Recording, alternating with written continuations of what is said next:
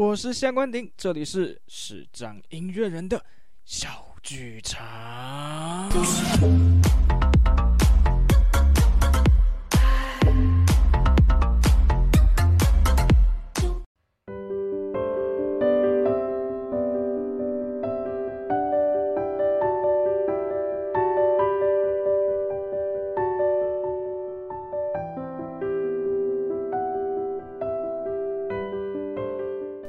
欢迎收听视障音乐人的小剧场。今天邀请到的来宾呢，其实我自己也是有一点点小紧张，因为他他是一个，也是一个之前也是一个电台主持人。哎，现在还是吗？哎，现在是，right now 还是？哦，现在都还是。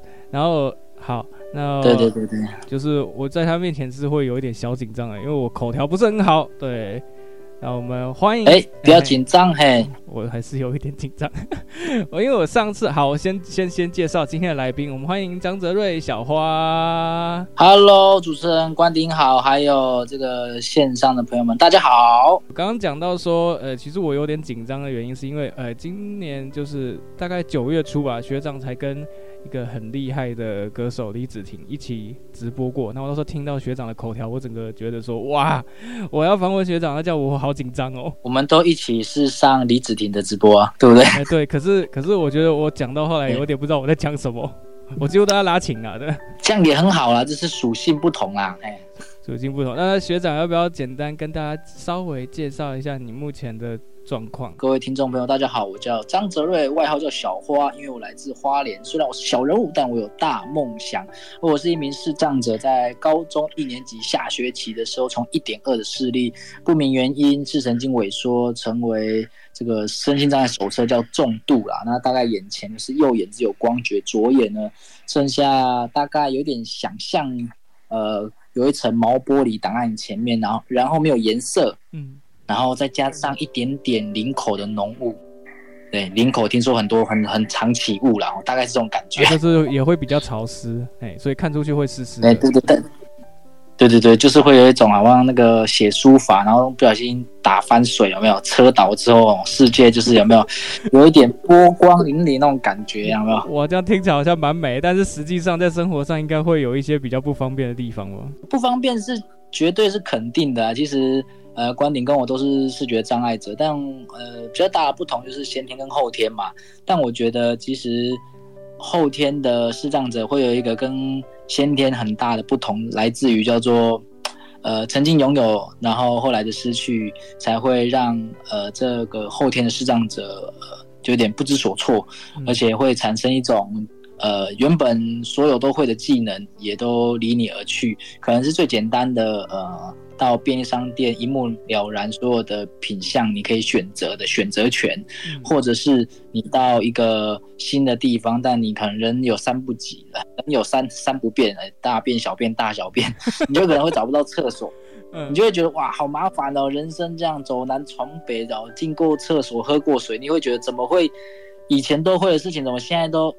没有办法去完成，你就会觉得哇，很很痛苦。你会觉得曾经你会的，就是这么简单生活的事情，你都会变得很没有自信，以外会觉得自己没用。我觉得那个是后天的视觉障碍者最大的无力感。那视力状况是当初是怎么会突然间从一点二一下子降到突然间变得像你刚刚说的状况？是有一个什么诱因吗？还是就突然就这样了？嗯呃，他大概发生状况前后大概是两三个月。一开始是我在我小时候就很爱打球嘛，所以我其实六日都在打球。嗯，我在打篮球之后发现我左边的视力有点模糊。我一开始还以为是近视，我还打给我同学戴眼镜的同学说：“哎、欸，你眼镜哪里配的啊？”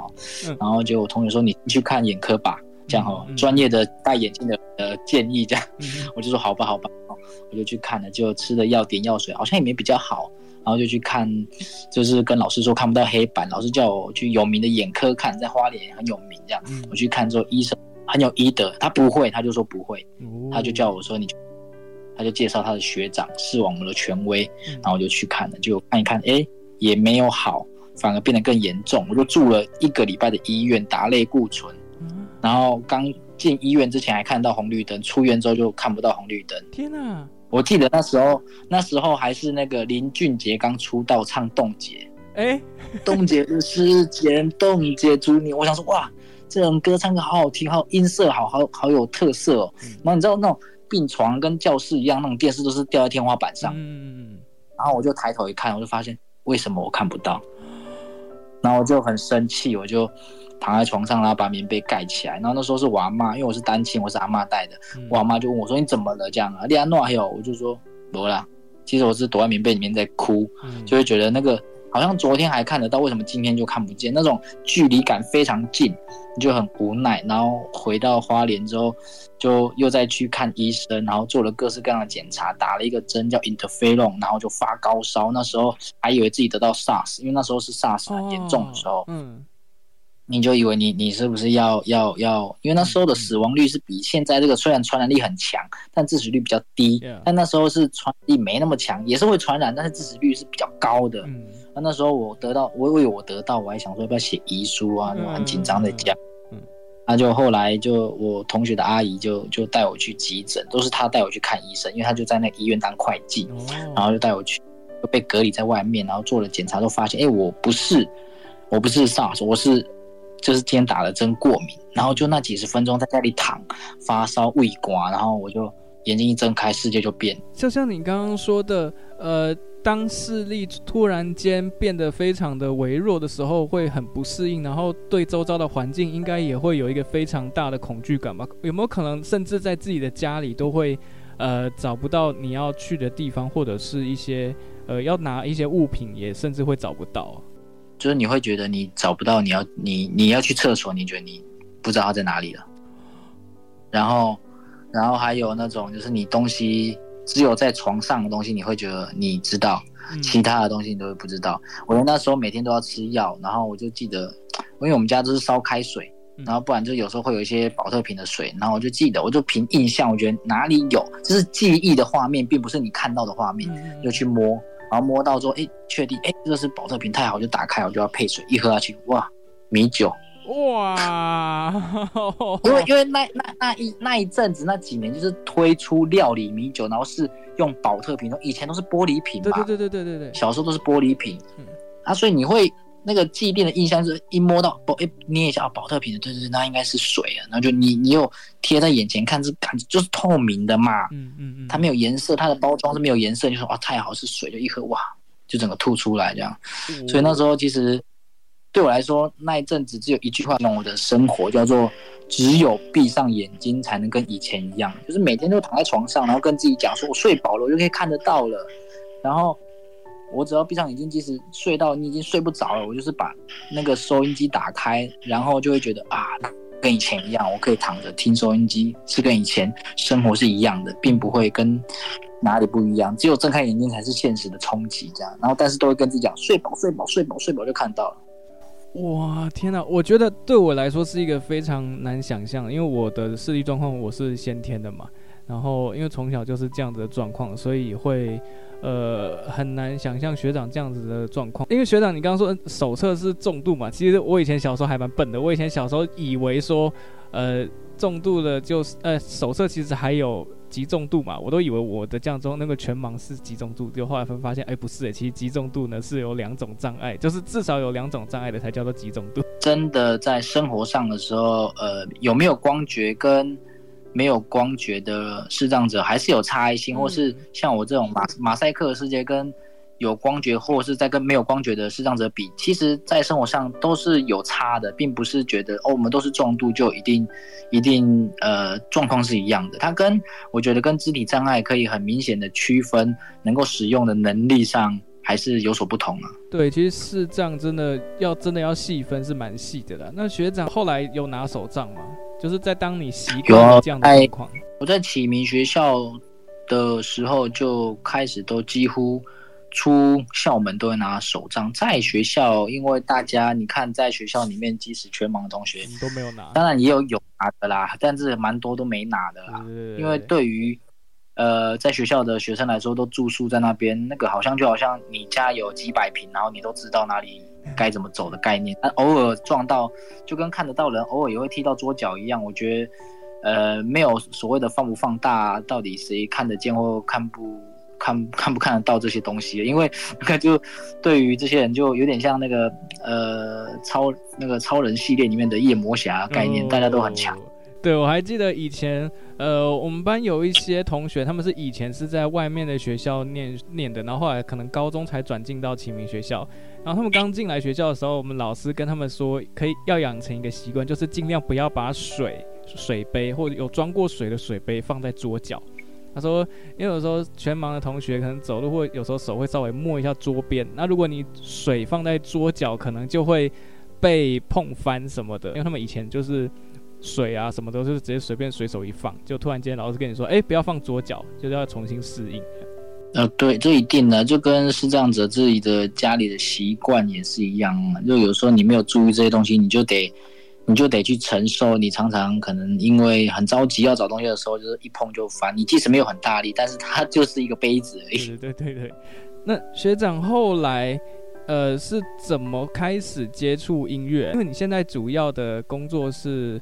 除了有街头艺人之外，也是一位讲师嘛。那那个时候是怎么会走上这条路，然后喜欢上音乐的？嗯，应该说音乐跟讲师，我们把它分开吧。音乐其实是我在呃进启明学校的时候，呃，台中后里的启明学校发现，感觉就它它就是一个音乐学校，因为每个学生在下课都在拉琴、呃、吹奏，嗯，我们就觉得哇酷哦！以前音乐对我来说是算是绝缘体啊，我小时候从来。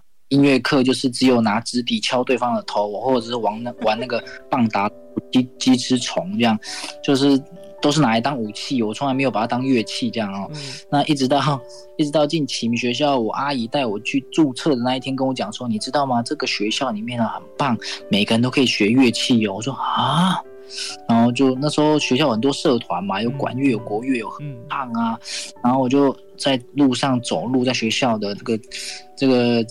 走廊的时候，听到有人在拉大提琴，在那个楼梯间，我就突然觉得哇，太帅了这样，然后就加入国乐社之后去学大提琴，这样，然后觉得哇，太酷了。然后呃，到高三之后才才开始学吉他，就是跟着同学同才之间哦，那时候根本就不是基础开始学，就是直接压和弦，哇，反正和弦压哦能够唱。这才是嗨，嗯，我不管唱的好不好，反正能唱就是嗨嘛，就觉得可以舒压。因为那时候考大学，觉得压力很大，每天都熬夜这样。对，然后一直到大学三年级，呃的时候才开始写歌。我觉得才是觉得我开始离音乐比较接近，因为那时候刚进大学是数位相机很红的时候，大家都会人手一个，然后拍，然后记录很多事情。我就觉得好像我跟这个世界。被阻隔了，然后大家每次都围在那边，然后指着相片说：“哇，好好笑，刚刚怎么样怎么样？”然后觉得我好像没有办法记录这世界。那我用我的什么方式来记录这世界？我就因为我加入大学参加吉他社嘛，我就开始，我是会教那种你知道那种那种顺顺降和弦哆西拉嗦发咪来嗦，就觉得哦，这个歌好像什么歌都能唱，哎。那是不是可以把我的生活写进去，或是我以前的经历、观察的东西放到歌里面？从那一刻我才开始写，而且写的时候也只是觉得我在记录，我并没有想要往音乐的路上走。一直到我写到一半，然后没写完，然后跟学校的老师、跟同学、学妹，还有就是吉他社的舍友们分享的时候，就有一个老师听到哭，我不知道他哭哦，是他后来在抽面子，然后就是说。都要写完，我说哦好，就有点被吓到，就原来音乐是有力量的。嗯，对，我从开始接触之后觉得音乐好玩，觉得音乐在生活当中是这么有趣的。其实我以前音感非常差，连吉他调音都不会，一直到大学才开始，哎，我我会调音了，然后我开始可以自己哎写歌进去了，然后一直到大学毕业，我就呃一开始还是做按摩嘛，然后因为要维持生计。然后一直到毕业后三年，加入了中华民国身心障碍者艺文推广协会，然后他们有一个培训的听见星光的课程，然后才开始走音乐这条路。然后讲师是因为进入了这个协会，协会里面有很多的呃所谓的生命教育的这个讲师的训练。那老师觉得当时是秘书长，就是朱万花小姐是我岳母，她跟我举，她跟我说我的口条不错，反应很快，很机灵。她说你要不要就是。也做演讲，然后我我训练你这样。那那时候我每天就是帮他按摩，然后按多久就讲多久，就自己练习演讲。哇！然后我就都都记得，我第一场演讲是例行国小，嗯、对，然后要讲两个小时，然后又想说是国小要用什么方式制约他们，然后让他们专心听我的东西，这样、嗯、对，然后。开始就是有走音乐，也有做生命教育演讲，然后也因为协会，就是身心障碍者艺文推广协会，开始万花姐的牵扯，让我弹琴，让我可以做电台。因为以前刚看不到，我说不知道自己要做什么，他就跟我说：“哎，你要不要做电台？”那他有他的资源，以前是他的节目，他让我做去做练习，去做学习这样子。嗯，对，我记得很久之前我曾经上过学长的节目。对啊，我那时候因为你要办一个音乐会嘛，那我就找你做宣传这样，对啊。对，然后重点是我台语很烂，所以就变成学长是在讲台语，然后我只能讲中文这样。我一开始做电台，先做国语，然后有机会做到台语，然后台语就做最久，然后国语的汉声电台，因为你知道现在电台其实不是好，不是很好生存啊，都很多在缩编，所以那时候那个汉声的就因为是地方台，那那他就后来就收掉了这样。哦学长，你在写曲目的时候啊，你的习惯是先有旋律再有歌词，还是是先有歌词再有旋律啊？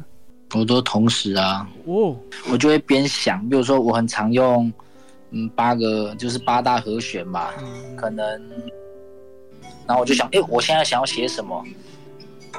我可能就想想想之后，就说好，我就一句一句慢慢唱。嗯，比如说我我我有一首歌，就是我觉得对于。呃，后天的人会很有感触，就是只要轻轻闭上眼睛，我就可以看见你。这首歌是我，我以前习惯先写副歌再写主歌，但这首歌是我唯独先写主歌才写副歌，而且是先有旋律，先先有旋律才有的歌。就我在下班的路上，就在那边哼哼哼，我觉得这个好，这个不错哎，就是我愿化作一条小河，冲走你的所有不快乐，我觉得感觉蛮棒的，我就赶快回家，然后抓和弦，然后。然后主歌都写完了，我副歌一直没有东西，然后每次唱唱都不喜欢，一直到有一天我在按摩按了空档，我就自己在那边弹，然后就哎，我在那边只要轻轻闭上眼睛，我觉得这个旋律很温柔，很好听，然后我就可以看见你，我就觉得那个是一种很深刻内心对于你以前看得到，但你现在能够看到的东西都是闭上眼睛才看见的，那是叫记忆。我刚开始看不见的时候，呃，我跟我朋友讲说，哎、我现在回到花莲，我跟我同学、国中同学说，哎、等下前面那个地方的右边那个卖那个什么木瓜牛奶的上面招牌，是不是有一个人，一个阿公，然后旁边两个小孩，有一张椅子，他拿着一个扇子，上面写冰。他说你的记忆力太好了吧？我说不是我记忆力好，这好像是我能记下的东西，就好像，呃，对于对于看得见的人来说，当他闭上眼睛，然后你说。黑色的猫，然后那个人就想起黑色的猫，或是你妈妈的脸，它就出现你妈妈的脸一样，它是一个像印章盖在你的你的心里面，但是它会不会消失？我跟你讲，它会，它会因为距离越来越远而产生模糊，所以我我常常跟自己讲说，要睡觉前的时候会想想以前看得见的家人的脸长怎样啊，或是谁谁是长什么样子，因为我觉得。真的时间一拉长之后，你会渐渐的对于那些，就像印章盖上去，有一天也会模糊掉嘛。对，对，所以那种感触是非常的深刻。就是以前以前人家问我说，你最怕什么？我说我最怕我记得的那些人的脸，尤其是家人的脸啊，或是或是你的好朋友的以前记得那些脸，然后忘记是一件很可怕。就是那是那它它不是一个东西，但它就是一个记忆，而那记忆渐渐模糊的时候，是一件很可怕的事情。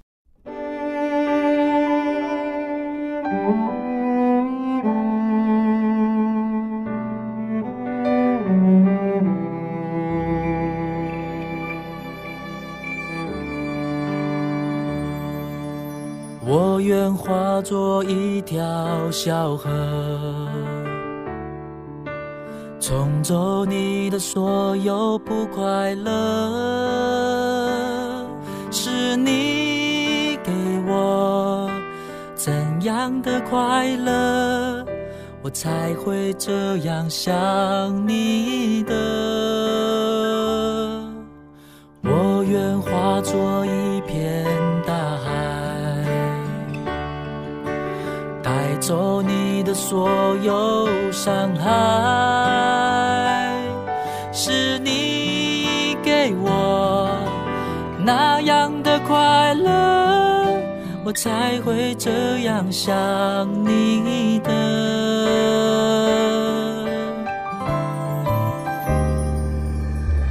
只要轻轻闭上眼睛。我就可以看见你，是你给我一分又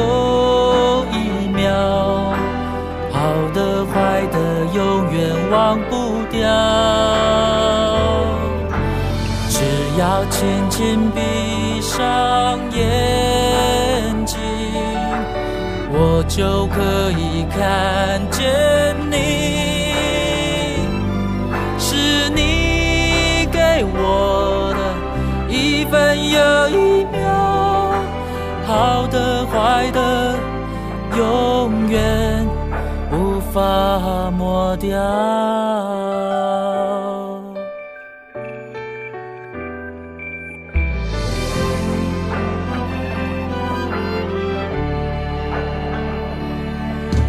我愿化作一片大海。带走你的所有伤害，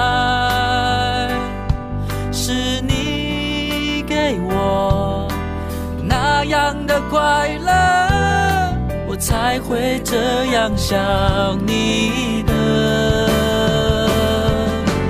只要轻轻闭上眼睛，我就可以看见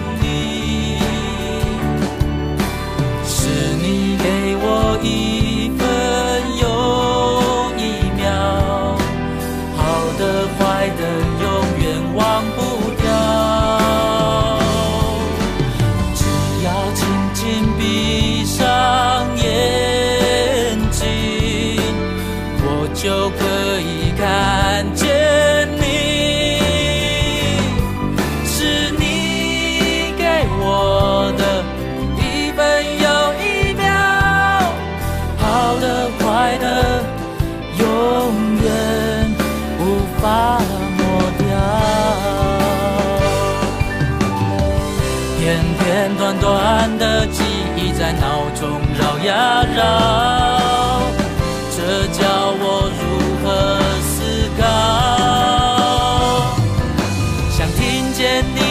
笑，只是你都不知道，我只想要轻轻的拥抱。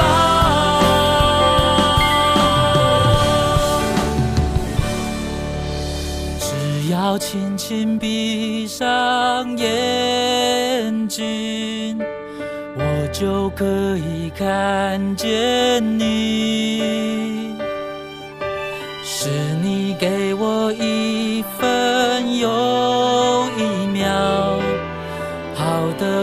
的永远忘不掉。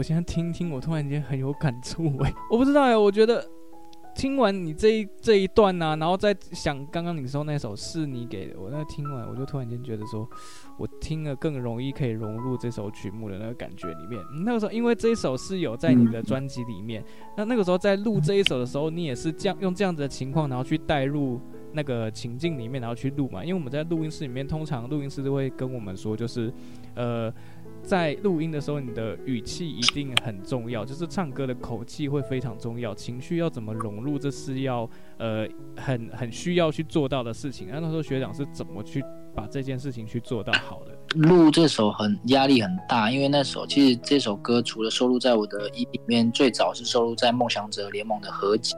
嗯，对，那这首合集那时候制作人是萧煌奇，嗯、他录这首歌的时候，我进去其实紧张要命，你知道录音室都很冷。对对对对对。然后我就捏，就是抓着自己的衣服啊，那边唱，然后就一直被念，一直被骂，哪里不准，哪里拍点怎么样，然后我都紧张到把纽扣扯断，你知道吗？这纽扣掉下。然后但是但是你知道，他就是一个制作人他在做的事情，所以他就是要你好，他希望你把你这首歌赋予赋予呃好好听的这个呃，就我觉得把眼睛关掉这件事情，你就会觉得它让它变得好看。对，那编曲会让它变得更丰富、更有层次。我我最有印象的是有一次要要换我录音的，录三个小时，然后我提早到，嗯，然后萧煌奇老师已经在录音室里面了。你知道他在干嘛吗？他他在干嘛？他在唱我的歌。哦，然后我就我就在外面起鸡皮疙瘩，我觉得哇，他唱那么好，让他唱就好了，我不要唱了啦。这是，就是你知道那种压力很大啊，这是一个就是你自己的歌，嗯、然后。自己唱不好，然后别人在唱，说哇，怎么唱那么好听？这样，哇天哪！啊、我觉得这是一个，就是老师在想说，可能要怎么样可以让学生，呃，这样子讲可以吗？就是可以更好。然后他自己也在 try，我在旁边听来就是一种哇，压力更大的感觉。呃，三个小时录完以后很想吃便当嘛，因为其实有一个数，这个讲法就是，你只要跟录音师说我要吃便当，就是今天不录了。没有，我就是能够把我磨到怎么。就是磨到什么程度就把我磨的那种，我就是那种奶超奶磨病啊得。但是如果真的声音不行的时候，那那就真的没办法了。如果声音已经是跟前面的不一样了，那你今天就没有录的必要性了。这首歌最早在写的概念是，其实是呃一个前女友的概念呐。哦哦哦，呃对，所以所以我所以所以我老婆没有很喜欢这首歌，但这首歌说真的也是好听呐。嗯，呃，我岳母也说这首是。呃，因为我的歌词一直写的都是很白啊，这首歌是他在认他，我岳母是读很多书的人啊，虽然他小学都没毕业，但他读很多书，然后这首歌是以他歌词来说是有过关的，然后不然平常的歌的歌词都没有过关，这样他都会觉得就很写很直白啊，这样，但是很直白这就是风格啦，那是你给的，也是我也不知道哪来的灵感呐啊。虽然歌词也不是那种什么多深奥，但是它就是很有意境的一首一首歌。这样子的写歌风格让我想到一个一个比较新一点的歌手，叫刘学府。那他自己，哦、对对对，他有写一些歌，像是我最有印象的就是《每当我想起你》，然后还有另外一首叫做《爱情失败者》。嗯、这两首歌他也是歌词的都写的非常白话，就是。讲一个比较夸张一点，就是你可能没有很仔细认真听你，你都知道他在唱什么。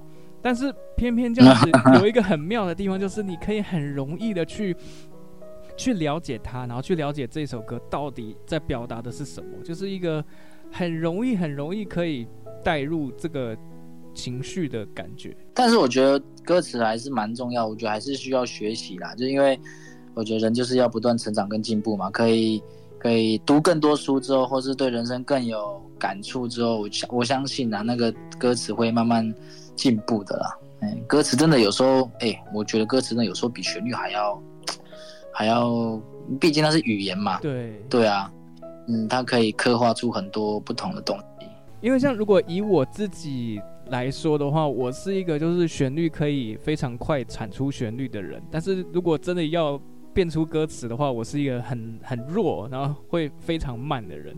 就是我旋律可以一直来，一直来，可是歌词几乎就是可能我有十首旋律，可能连一首歌词都还出不来这样。有的人真的会这样啊，对对，有的人会这样。学长的感情路顺吗？我觉得这就是身为身心障碍者的一种必经之路吧。就是对于很多人来说，就会有一种嗯。比较卑微啊，然后或者是两个人虽然相爱了，但会无法接受别人的眼光，然后可能在某些地方就不能牵手啊，或在某些时候会不承认呐、啊。我觉得那就是经历过之后才会遇见一个愿意接受你的人才是真爱吧。对啊，我觉得那个地方不能牵手，然后不能承认，这是这是怎么个情况啊？啊，就是因为你是是这样子嘛，你看不见嘛。然后比如说他不想要让他同事或是不想让他朋友知道，然后然后或是我们其实现在是 ing 了，但是别人问他的同事问或他朋友问的时候，我说没有，我们是好朋友。啊、对，你说我比较像好朋友这样啊？哇，哦，天哪，这对。这有，这一定会的啦，毕竟，嗯，我大部分我的呃以前前任交就是曾经交往过的的女朋友，大部分都是明眼的嘛，也有交往过视障，但是就是会遇到这样的问题，这样。嗯嗯嗯嗯。后来是怎么就是度过这一个关卡？然后，因为我觉得你现在还蛮棒的，超强的。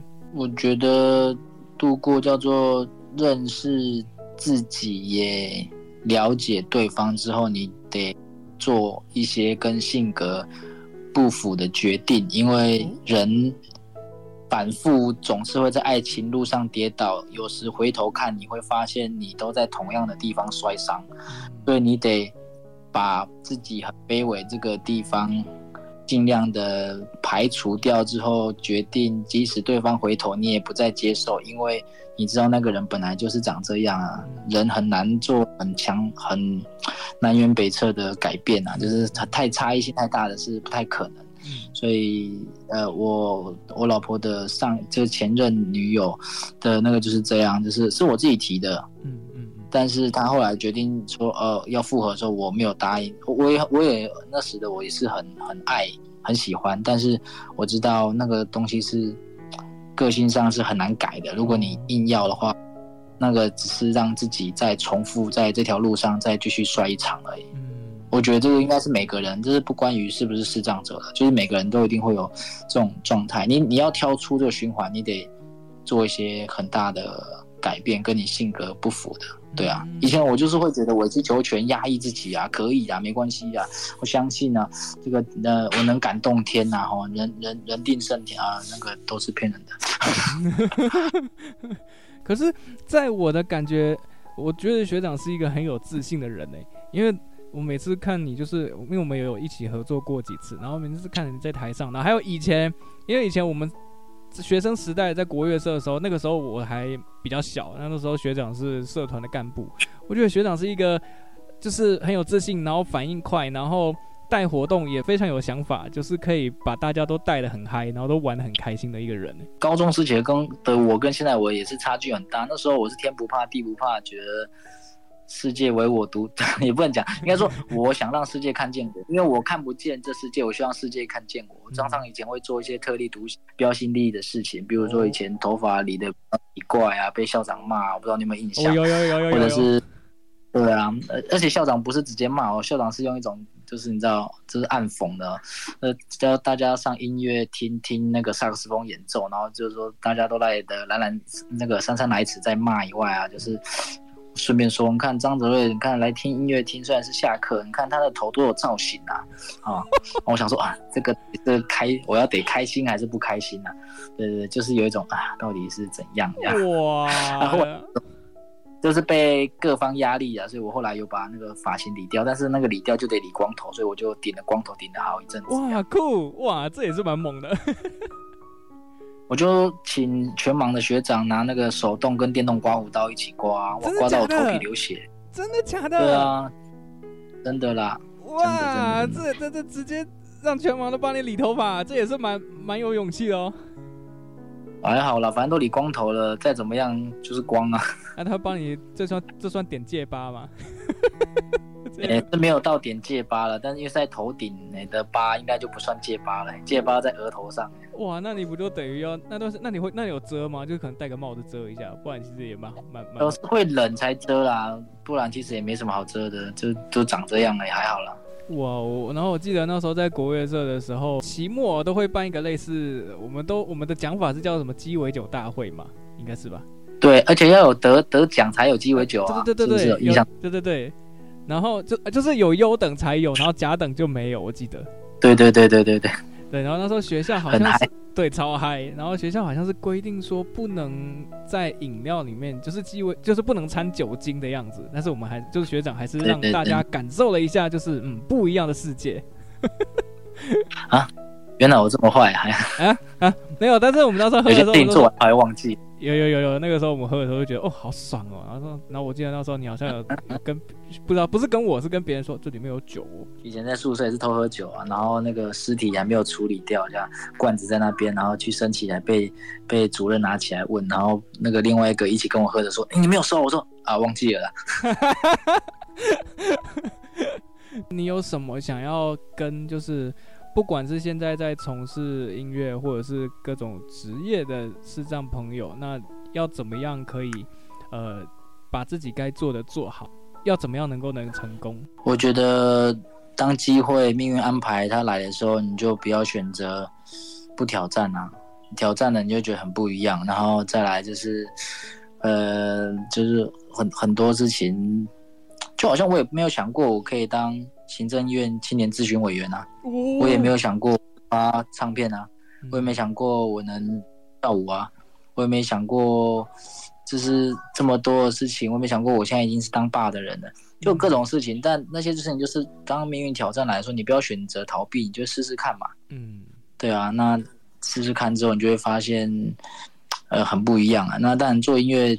任何行业里面，我觉得谦虚很重要啊，就是多多学习啊。嗯，我自己也是这样，就是很多有自信，但是对于事情就是不知道，就是请教跟学习。因为我觉得你不会硬说会也是蛮尴尬的啊。嗯，对对对对对对。所以呃，不管是不是这样子，我是一般人，我觉得就是呃努力学习。那当然遇到挫折的时候，消化一下情绪啦。因为世界上没有缺少的磨难啊，只有不断调整。面对磨难的自己啊！哇，我觉得好棒！今天的内容很多都可以截录下来变成金句。对对，经典名言，经典名言。对，对，那今天非常谢谢泽瑞，呃，谢谢学长上我的节目。那呀，我们谢谢谢谢关顶，谢谢。对，那今天就差不多这样子喽。那下一集我们再见，拜拜。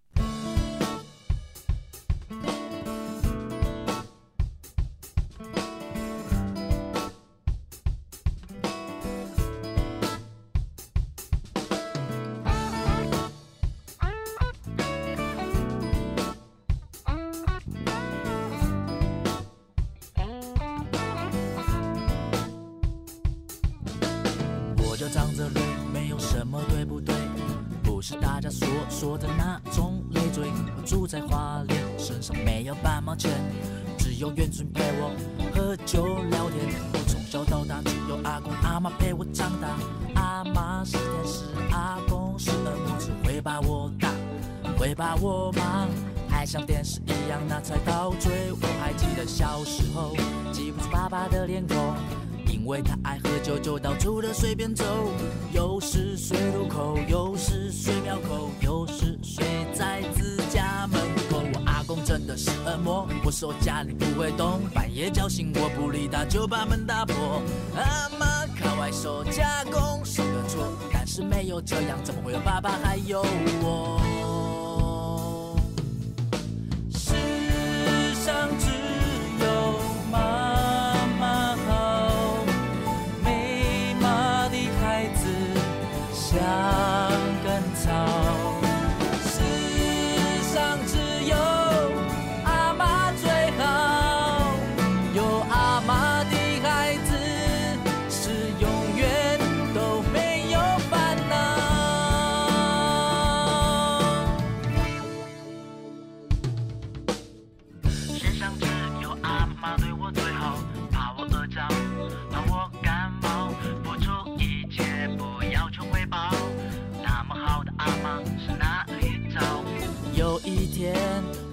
不到，我害怕，也哭闹，我的世界变得颠倒。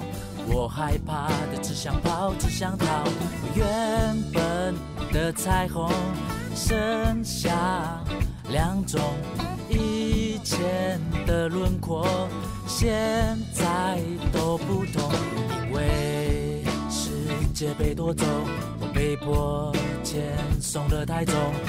去启明学校，我才懂，我才懂，我跟别人没有不同，因为天生我才必有用。世上只